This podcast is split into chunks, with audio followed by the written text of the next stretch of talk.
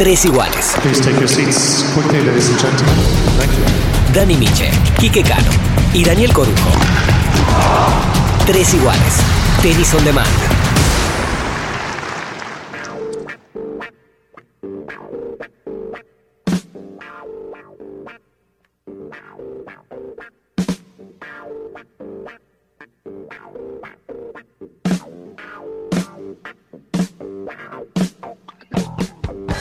¿Cómo les va? Bienvenidos a un nuevo episodio de Tres Iguales y hoy tenemos de invitado a alguien que ha sido tenista, que ahora es coach, pero que viene de familia de tenistas y de coach, ¿no? Especialmente su viejo quien fuera el socio de su viejo, que lo recordamos con mucho cariño. ¿El viejo era ese que nadie quería enfrentar porque te hacía jugar cuatro horas? No, y media. eh, No, el hijo. El hijo, este también. con el que estamos acá, en la mesa. Cu- Cuatro o cinco horas cada partido. Sí, ¿no? se agarraba la jugaba- cabe- el, el director de TIC se agarraba la cabeza y dice, uy, juegan pastura con ¿Con quién? Juan. Martín Aranguren que lo tenemos acá. Juan Martín Aranguren. ¿Sabías esa voz? ¿A un partido de cinco Y- horas, Juan Martín, tuviste? No, creo que no, tanto no, tanto. Pero no. cuatro sí. No, sí, sí, sí, he jugado, he jugado partidos.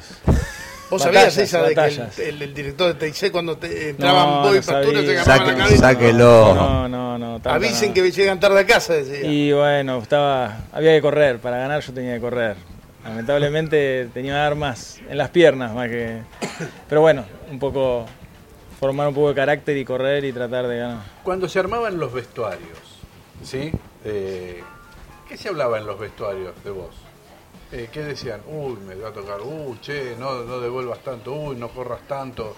A mí una cosa que me importa o que, que- que me gustaba era generar como, como que los demás piensen o digan, no quiero jugar contra este. Claro, eso, a eso iba. Y eso es lindo un poco y trato también de que mis jugadores tengan ese eh, eh, esa- esas ganas de que de todos los puntos luchar, de todos los puntos después, independientemente del resultado, pero que se me gusta que, que digan eso de mis jugadores. O sea, que, que ganaste, perdiste, pero que ya mañana el otro se acuerde de vos de que ganaste, bueno.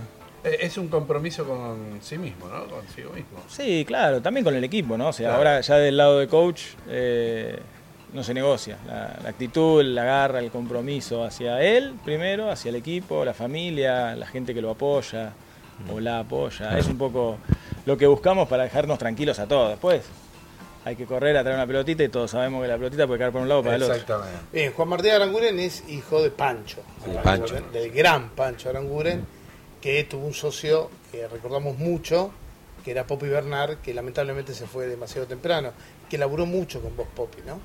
Yo, yo quiero recordarlo, la- lo- los pibes jóvenes que escuchan el podcast por ahí no saben quién es Popi Bernard. ¿Con quién lo podríamos comparar a Popi hoy? ¿Con Y qué entrenador? No sé, no sé con quién compararlo. O sea, Para que ellos para sepan. mí es como, claro, o sea, yo aprendí todo, un montón de cosas de él y me quedaron un montón de cosas. Eh, y, y también sabes que me pasa el otro día, bueno, mi papá se juntaron el otro día, Hernán Gumi, con, con toda la gente de, de esa época que estaba Gumi, Pastura, eh, Del Río, Lucín, eh, bueno, pasó Cañas, Médica, te puedo nombrar mil jugadores varones y las chicas también, Laura Montalvo, Díaz Oliva. Hacíamos 10, 3 Eh, iguales de una. sí, Claro. No, no, terrible todo. ahí. Y, y claro, y ahí, viste, nada, uno a mí lo que, lo que le queda a uno es el reconocimiento. Cuando alguien sube algo en las redes, no, Popi, que el, el buen recuerdo, creo que hacia Popi es un poco lo que, lo que más me queda a mí, lo que me gusta, padrino de, de uno de mis hermanos, o sea, la relación ya pasaba más allá. Pero bueno, también el hecho de, de tener un papá entrenador, ustedes verán y sabrán que eh, siempre Sí, laburar con tu viejo. tiene en cualquier rubro. Claro, jodido. sí, e- e- era difícil y bueno, y juntos, en mi caso, eh, lo que me quería decir mi papá se lo decía a Popi, Popi me lo decía a mí. y Bueno, es un poco lo que la, el- la negociación del momento, ¿no? Que lo que te dice tu papá no es lo que mismo que te dice tu entrenador. Eh, tratar de, de- de ver el qué te quiere decir y no el cómo te lo quiere decir. Eh, de chico era más difícil, después de grande por suerte pude disfrutar y es más, he viajado con mi papá y disfrutarlo. Eh, llegué a ganar torneos con mi papá y nada, bueno, o sea, cuando sos más grande lo entendés distinto y ahora sí, que soy más lo grande entendés, más todavía. claro, la semana que, la semana que que viene, hijos. claro, la semana que viene vamos juntos a Montevideo, así que estamos, vamos a- ahí al WTA con las chicas, así que a full. Y- sí. No, yo te quería preguntar, más allá del sexo, eh, ¿cuál es la diferencia de entrenar a un tenista varón y una tenista mujer. No digo más allá del sexo, que una es nena y otro nene, pero digo en todo lo otro. Mira, eh, con respecto a, las cosas tenísticas, eh, yo creo que no hay tantas diferencias en cuanto a lo tenístico, en ordenarlos. En tanto a la mental, eh, hay por momentos alguna diferencia, pero también, o sea, el tenis es un deporte que para los dos y es bastante complejo como para desarrollarse, pero me parece que en el afuera también, ahí tenés un poquito más de diferencia con el varón, eh, eh, en el torneo, en el día a día del torneo, con el varón vos compartís cuarto, compartís muchas Claro. más cosas, con las chicas por ahí compartís menos, entonces le tenés que encontrar la vuelta por otro lado para llegarle, se habla más en los aeropuertos, se habla más en las comidas, eh, con, con el varón por ahí eh, lo tenés todo el día, 24 horas. Claro. Es eh, día a día y machacarlo para, para tratar de meterle tu idea, para tratar de meterle lo que vos querés, para tratar de, de hacerlo sentir bien y para tratar de, de sacar lo mejor de cada jugador. Eh, yo creo que de lo parte de los dos lados, tanto las chicas como los chicos, aprendes un montón de cosas. O sea, creo que cada jugador te va dejando Algo, claro. algo y, y, y de la parte de los dos lados se aprende mucho. Eh, Juan, cuando, digamos, en el tenis de hoy, el físico es predominante porque es hay mucho físico, la pelota corre muy rápido, vos tenés que llegar, hay que llegar en buena posición, pero en el tenis masculino y en el tenis femenino no descubro nada, se juega diferente. Eh, ¿Cuáles son las cosas en las que se hace hincapié en el tenis femenino y cuáles en el masculino, en este caso? Eh, sí, eh, obviamente un tema de la velocidad, es verdad lo que decís, en varones se juega un poco más un poco más agresivo desde los golpes y últimamente cada vez más todavía, Sí. se ve que en el, en el top 100, top 50 se está pegando fuertísimo. En chicas también, pero bueno, creo que eh, hay que meterle recursos a las chicas y si logras meterle algún que otro recurso haces la diferencia. ¿A qué se Y- le llama recurso? Porque, a- a- por ejemplo, nosotros lo podemos entender, pero eh, escucha alguien este tres igual y dice recurso. ¿Y qué, qué me quiere decir? Mira, o sea, eh, lo más importante es que tengan un poquito más de variantes, que puedan jugar un slice, que puedan jugar una pelota más pesada, que puedan... También es difícil competir contra las personas que, eh, obviamente, o sea, el este en un momento fue eh, el este de Europa, Sí, llamo sí, sí, a sí. chicas que miden por ahí un metro noventa y cinco y bueno, sí, hay que jugar como juegan ellas y lo que pasa es que no medimos acá. No, claro. Claro. Tenés que Eh, contrarrestar entonces eso. tenemos que contrarrestar un poco eso. Y para contrarrestarlo hay que enseñarle a las chicas a poder, eh, eh, poder eh, generar esos recursos como un drop, como una pelota más angulada o como eh, sacar con un poquito más de efectos o buscar los recursos para encontrar la vuelta a ese tipo de partidos que después eh, te llevan por ahí a- en, todas las superficies, porque si vos ves un poco el modelo italiano eh, con Schiavone, con eh, Vinci, varias chicas que también utilizan mucho el slice, eh, y, y a partir de eso lograron eh, excelentes resultados. Sí, sí, sí, en polvo de ladrillo, Sí. eh, las italianas eh, eran muy buenas, siguen siendo, pero bueno, eh, después pasaron un poquito más a canchas rápidas también y lograron peneta, excelentes resultados. Con velocidad también, pero bueno, tiene un poco más de, de recursos. A eso es lo que yo llamo. Y los varones van más al, al golpe por golpe, digamos. Claro, gol por gol. Eh, Tienen El más saque. contro- tienen más control en la potencia y en la velocidad los hombres que las mujeres.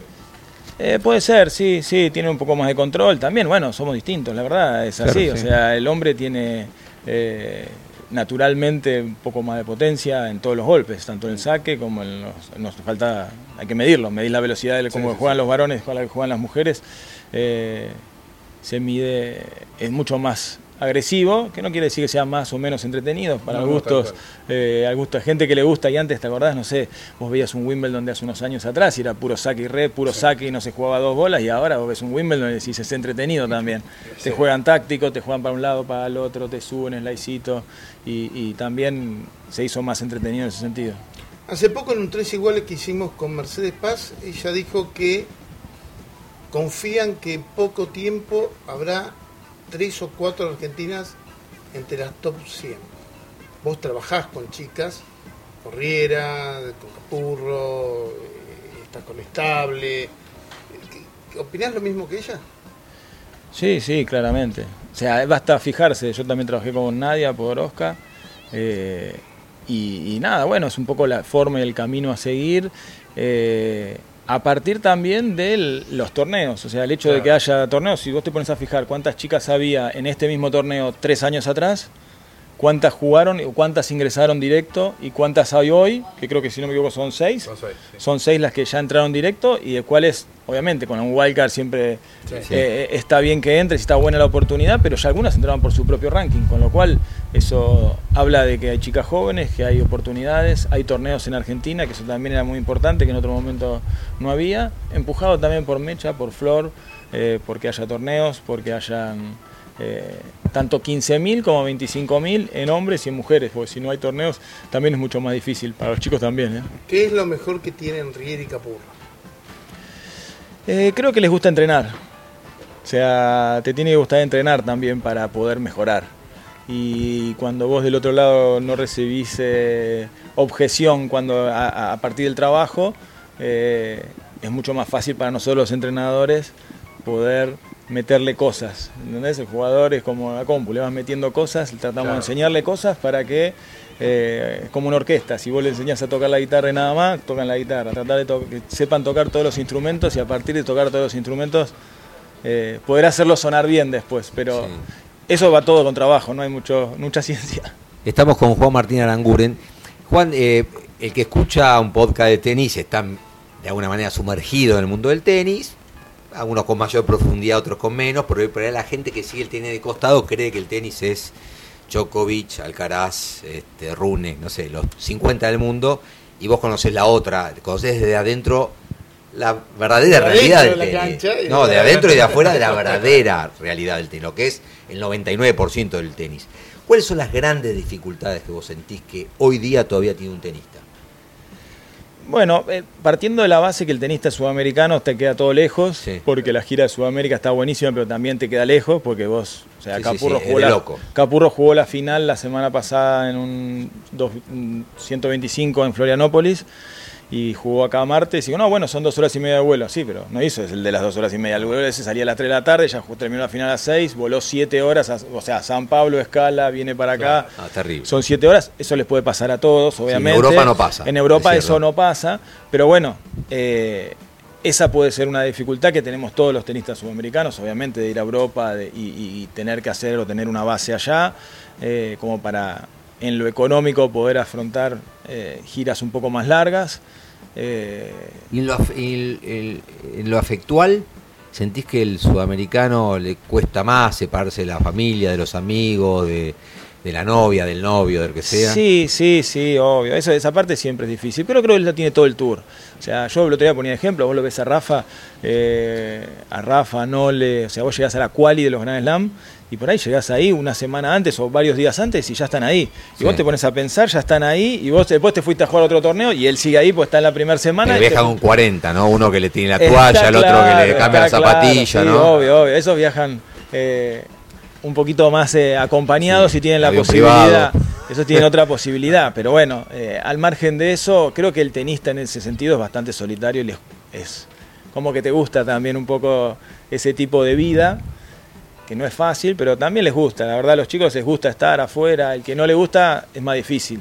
Pero el argentino, por falta de recursos, esto es histórico, también de los buenos jugadores argentinos, es medio pichulero y compartamos entrenador entre tres, ese, compartimos preparador físico. Ha pasado entrenadores que tenían dos jugadores argentinos jugando entre sí, y todo el, jugador- el, el- el- entrenador no iba a verlos, o, No, o bueno, uno, o, pasa, o pasa. do- Era contigua. o do- sí, o dos torneos diferentes y a uno lo, a- lo- uno lo coachaba por Zoom y el otro es Sí, no, ventaja. eso pasa, eso pasa, eso Y pasa. es eso pasa y ¿no? nos pasa, me pasaba como jugador que necesitaba compartir entrenador. Yo en su momento entrenaba con Wally Grinovero y Sí. viajábamos Wally. Eh, Damián jugábamos-. Sí, viste, Wally es terrible. Y se hace el pibe ahora. Pero, pero viajábamos Junqueira, Bresiski, eh, De la Torre. ¿Y ya era entre- eh, y ya era entrenador Wally? Wally ya era entrenador. Y yo estaba entrenador. Ah, patriarca. Sí, No, terrible. Ah, Sí, sí, bueno, éramos, éramos varios y ahora también, o sea, Sí. pero bueno, también eso creo que también, por un lado Sí, es una Mónaco. Albandía entre- eh, compartiendo Lobo, dos tipos Sí. top 30, Pero, ¿no? pero, pero por otro lado, yo Pero creo que es una ventaja también el hecho de, y el argentino también tiene esa cosa de viajar un poco más en grupo, más en equipo. y así como vos se puede ver con un poco la competencia, también hay veces al estar, lo que decíamos antes, que por ahí está mucho tiempo solo, al estar en equipo, por lo menos, bueno, hay una competencia y en esa competencia a veces es sana, a veces es parte del equipo, che, Malich, perdiste, bueno, y estamos todos juntos, y otras veces es envidiosa. Para mí, a mí me gusta también eh, el hecho de por ahí compartir con alguien. En chicas también se hace, o sea, no es lo mismo porque la chica comparte con comparte habitación, como te dan una habitación sola, por ahí comparte la habitación con la otra jugadora y te da la otra habitación para el coach, con lo cual también eh, eh, sirve como para... ¿Y se van a, compartías departamentos, digamos, no solamente hotel, sino departamentos? Sí, sí, sí. y- Sí, eso es más de, de- de esta época. De esta época es más del Airbnb, de. de- En tu época era hotel. Y, viste, no, yo en mi época. Bueno, me habla de mi edad, pero. eh, claro, no, bueno, pero nosotros íbamos al ciber, nosotros, llegábamos. y- ¿eh? pero nosotros de gira llegábamos y buscábamos un ciber, a ver dónde había. Claro, y sí. llegábamos y decía, che, ¿dónde hay un ciber cerca? Decíamos. Y no para ir a jugar, sino para agarrar un MSN o mandar un mail. Claro, te, Después. anotaba- te anotabas por MSN, por claro, Messenger. claro, sí, viste. Después había que mandar fax para Y anotar. por I- ICQ también. Claro, ICQ sí. con la florcita verde. Es así, es así. Ahora uno parece que fue hace poco, pero en realidad ahora sí, con, sí. con- con el teléfono eh, Sí. también las distancias se achicaron y también Sí, el sí, hecho claro. de tener eh, eh, Bueno. comunicación es mucho más fácil. Vos lo nombrabas a Rafa. Rafa lo que decía es, la tecnología me ha salvado con esto del, del hijo. Dice, porque yo cuando siento necesidad de hablar con él, estoy en un torneo, eso lo comentaba el año pasado. Dice, le digo a mi mujer, le hago una videollamada a mi mujer y enseguida ya tengo por lo menos la imagen de él y lo veo en movimiento todo, ¿no? Eso. No, es terrible. Yo a mi viejo le faxeaba la claringrilla para que haga. ¿Entendés? O sea, era una locura. Sí, o sea, una locura. Le faxeábamos la, la claringrilla o la, la página, unas páginas de gráfico ¿entendés? para que puedan leer. Y ahí, a ellos, a la época anterior a la mía era peor. Sí, o sea, era peor, que llamabas 10 minutos, llamabas 10 minutos, un minuto llamaba para decir, gané, perdí, nada más. Pero bueno, eh, Frana, me, co- Frana contaba que en los Juegos Olímpicos del 94 en Atlanta, que él, que él fue, estaban no estaban muy cómodos con lo que habían hecho eh, no, 96, 96. 96. 96. eh, que no estaban muy cómodos con lo que había hecho digamos la organización argentina, ¿no? el Comité Olímpico Argentino, qué sé yo.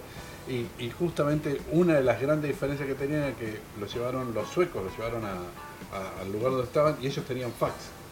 Dice, ellos tenían fax, tenían no sé qué, dice, Claro. nosotros no teníamos nada. Dice, bueno, lo, que, lo que hoy es el wifi, ¿no? O sea, en Claro. su momento, che, no tengo wifi, este hotel no... no Sí, no no me puedo hotel, quedar. me No puedo hay- quedar, no hay hotel que no hay. tenga wifi. Pero no hace mucho, por ahí antes Sí, había que pagarlo, además, Sí, el sí. wifi, o sea, era ¿Cuál fue el lugar más raro del mundo en el que jugaste?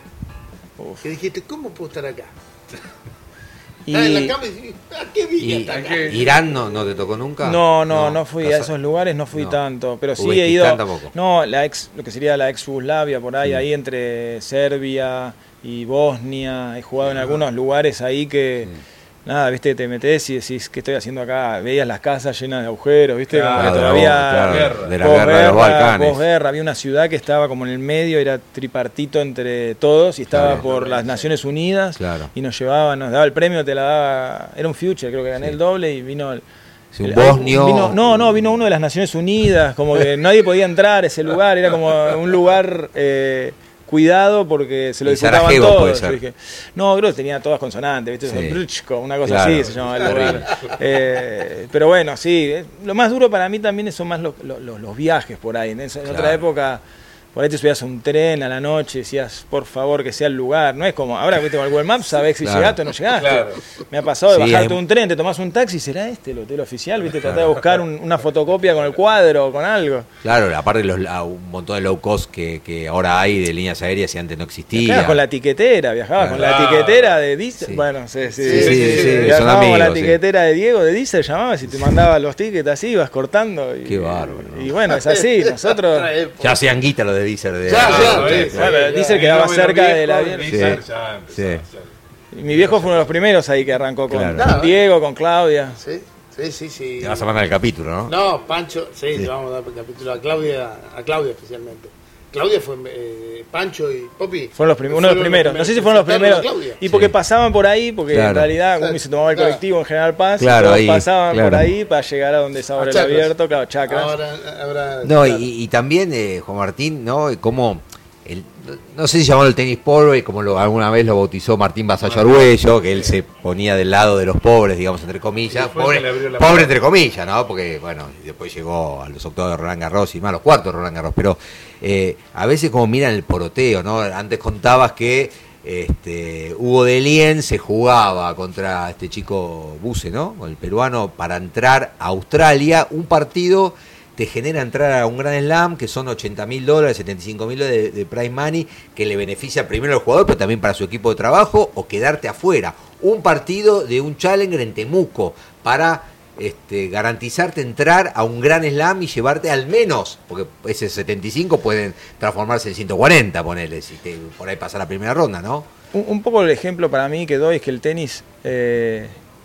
por, por el formato como está hecho, la presión te la genera todo el tiempo. O sea, Claro. primero porque defendés los puntos todos los años, con lo cual no es que vos tenés garantizado que el año que viene vas a ser top 10. Si fuiste top 10, o sea, Sí, y, sí, y después cada sí. uno quiere estar en un lugar mejor del que está. Y entonces la presión siempre está. O sea, porque si vos estás 110, como estamos hablando de este caso de Delien, querés estar adentro del 100. Cuando estás adentro del 100, Y decís, ya bueno, estuvo además. no, sí, después decís quiero estar 80, porque empezás a pensar y decís, Sí. oh, bueno, Buenos Aires, ¿cómo va a cerrar? El ATP de Buenos Aires, que cierra también ahora, uy, va a cerrar duro, Córdoba por ahí un poquito más alto. Después decís, bueno, Río, ATP 500, te va a Uh, estar abajo qué del lindo, 60. sí. Entonces ya no te conformaste con el No. 80, querés estar 60. Después vino Master 1000, entonces decís, quiero estar tanto. Cuando estás abajo del 50, querés estar 30. Cuando estás top 10, querés estar entre los 5. Y después, si tú estás uno, no querés perder el 1. Está bien, Juan Martín, pero los jugadores lo primero que tienen que saber es su realidad. O sea, todos, todos quieren estar mejor de lo que están. Está bien, todos. pero a ver, eh, Hugo Delien sabe que no va a ganar Roland Garros.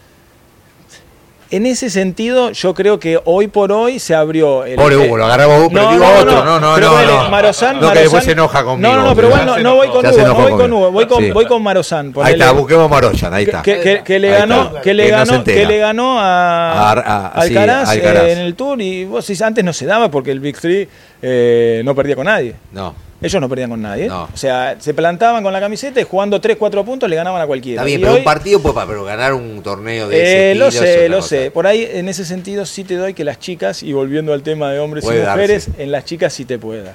Sí. Se te puede dar, que como pasó con el caso de Nadia, que te juega la quali de un gran slam y te clava una semi, Increíble, sí. Que puede pasar mucho más que en varones. Sí, sí, en varones no se, te da, no se te da tanto. Yo creo que en esta época que viene ahora vamos a empezar a vivir una época que era como un poco más la de antes. Claro, más que lógica. era lo más lógica y que nos mal acostumbramos todos a que un flaco que está uno, dos o tres del mundo no puede perder nunca con Hasta la alguien. semifinal, entre ellos entre solamente. ellos, entre ellos solamente. Y hoy se empezó a abrir un poco eso y no sé, parece que no le va a jugar hasta que. y ahora Rafa también vuelve, parece, así que. Sí. Eh, Hay que ver cómo, ¿no? Bueno, no importa, no importa, pero bueno, sería. Es hermoso verlo jugar. Creo que para Sí, el negocio, Sí. para el, para el Para show tenis tenis, es bárbaro. es hermoso, pero bueno, me parece que en algún momento van a dejar de estar y vamos a volver a ver una final, no sé, Correcha contra Moya, como Sí, era antes, claro. que vos decís, bueno, los dos fueron número del mundo, si no me equivoco, pero Sí. se lo prestaba a uno, después venía el otro, no ganaban en, en canchas rápidas. Eh, ¿Cuántas semanas al año viajas? ¿Y cómo te distribuís? ¿Con quién viajas? Porque estás con Estable, Riera, algo de Capurro, Casanova, Delien, estuviste con Colarini. Eh, hoy se está usando bastante compartir entrenador, Ajá. con lo cual eh, es bastante sano para los jugadores y también para los entrenadores. Eh, dentro de mi equipo de trabajo trabajo con Laura Montalvo, que, está 20 Sí. que fue 20 del mundo en dobles, que viaja un poco con las chicas. Trabajo con eh, Gustavo Tabernini, que viaja con algunos de los Sí. chicos. Eh, el Pela, que también trabaja un poco y me da una mano con algunos jugadores. Mi hermano, que también jugó, también me hace semanas. Francisco? No, Fran, Ah, Sí, Francisco está viviendo en París y tengo base allá porque trabaja en una academia en París. Ah, Entonces. Julia, ponerle, tenemos una semana libre y hacemos eh, base en París para entrenar ahí una semana, que también ayuda cuando sí, sí, sí. sí. eh, estás. En el caso de Hugo, este año, el 2023, lo compartí con Ale Fabri, que hacíamos algunas semanas él y algunas semanas yo. Y, y entre eso ahí vamos, vamos rondando semanas. ¿Cómo, cómo es, si- no sé si lo querés contar, cómo es el arreglo económico jugador-entrenador en general? Y sobre todo cuando tenés así entrenadores que entran y salen, que comparten, que están una semana. A veces con- cada uno tiene su arreglo más particular, a veces es por semanas, a veces es anual. Eh, es un fin más. eh, más sí, depende de cada jugador y depende cómo está yendo en el ranking en ese momento, cuándo hayas empezado. y ahí se va moviendo según el ranking también. ¿Y se discute, se pelea? Un poroto más, un po- che, dame un punto más, un punto más.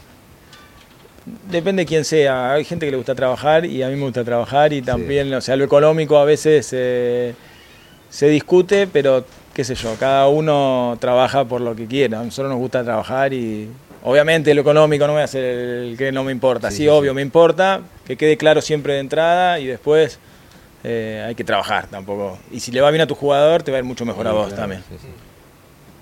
Un amigo del tenis. un amigo y yo tengo algunos que compartí muchas cosas. Ale Fabri siempre me llevé muy bien. Como entrenador, Wally Grinovero. El viejo, sí. eh, claro, o sea, también compartí. Lo que pasa es que uno, uno no se da cuenta, a veces compartís con otro jugador un montón de cosas. Con Berloc también compartimos muchos momentos. Lo entrené a Charlie, tuve dos años después de que Sí. eh, eh, eh, estuve viajando con Charlie también. Y nada, uno hace vínculo después con su familia también. Y, eh, Un jugador con el que no, no te lo querría excusar. Es decir, no, este, que te hayas tenido algunas broncas. No soy de ese estilo, de, de- el ¿Nunca que tuviste una bronca con uno o uno? No, sinceramente nunca tuve una bronca con alguien que diga, no, ¿para qué me voy a pelear? O sea, como que me resbalaba mucho en ese sentido. No me, viste que hay jugadores que se agarran de la, Sí. del, del quilombo para, para jugar. A mí me gustaba ganar y después sí, por ahí te decía alguna cosita, pero prefería ganar, claro, y bueno, si no, pues, soy tenista, soy tenista, saludo. adentro soy tenista. Acá me El saludo saludo y yo le decía, Hay que descargar. eh, ¿Qué le decía? Ah, nada, nada, no, bien no, jugado, bien jugado, un bien jugado, nada, lástima, suerte la próxima, le decís y ya está. Seguí participando. Porque, porque el que se enoja cuando perdés, te cuando perdés, estás caliente porque perdiste. Entonces ya una vez que perdiste, perdiste. O sea, el partido se gana y después si querés boqueala. Pero para perder y te- encima después te haces el gallito y, o te haces el, coso, sos doblemente mal, porque está- te van a decir estás caliente porque perdiste y, y tienes razón también. Si baja barba, o frotás la lámpara de Aladín y dice, bueno, puedes elegir un jugador para entrenar. Te, da- te otorgan ese, ese deseo. ¿A quién elegirías? Y qué sé yo, bueno, no sé. Bueno, No, se vale. Djokovic, Djokovic es el número del mundo, o sea, que te venga él y te pero aprendés, o sea, muchas veces también el jugador te da, ¿entendés? Que venga Djokovic, Djokovic está, en realidad está jugando, está entrenando o está muchas veces con, ¿cómo se llama? Un Herrera, con Gómez Herrera, es Sí, el, sí, sí, sí, el el español, Ah, que vino sí. a jugar acá, a- Sí. jugó en los Challengers del año pasado, si no me equivoco, jugó Corriente, que perdió en cuartos o en semi, y seguía jugando y de repente el flaco dijo, te necesito y lo usa medio de sparring y bueno, y ahí también eso te forma también de, te, te metes en la cabeza del número del mundo, o sea, no es que... ¿Qué te parece? Claro. Después Después de- hacer un máster en Harvard. Claro, Claro. bueno, por eso, entonces también, por eso te digo, uno también eh, tiene mucho de los entrenadores que tuvo y también va incorporando cosas de los otros jugadores, entonces eso también te va formando y también a partir de eso es seguir aprendiendo. Bueno, Juan Martín, ¿te gustó la charla? Sí, ¿Te perfecto, sí, muy bien, muy bien. Bien. Bueno, Juan, gracias. Nunca Saludos al nadie, viejo, nos ¿eh? dijo, nunca nadie nos dijo la verdad que la pasé No, como no, el no, profe. nadie, nunca, Nadie. nadie, nadie, nadie. Pensé que iba a un cafecito o algo, pero no, no, mentira, no, no, mentira. no, no, no, no, Se lo pedimos al torneo, pero el No, torneo- acá, Ah, es un chiste, es un chiste, mirá, es un chiste. Era solo porque me dijo que algo que le diga. Solo era porque me dijo que le diga. Un saludo a tu viejo, Mancha. Muchas gracias. Nosotros en Tres Iguales nos escuchamos cuando nos escuchen. Gracias.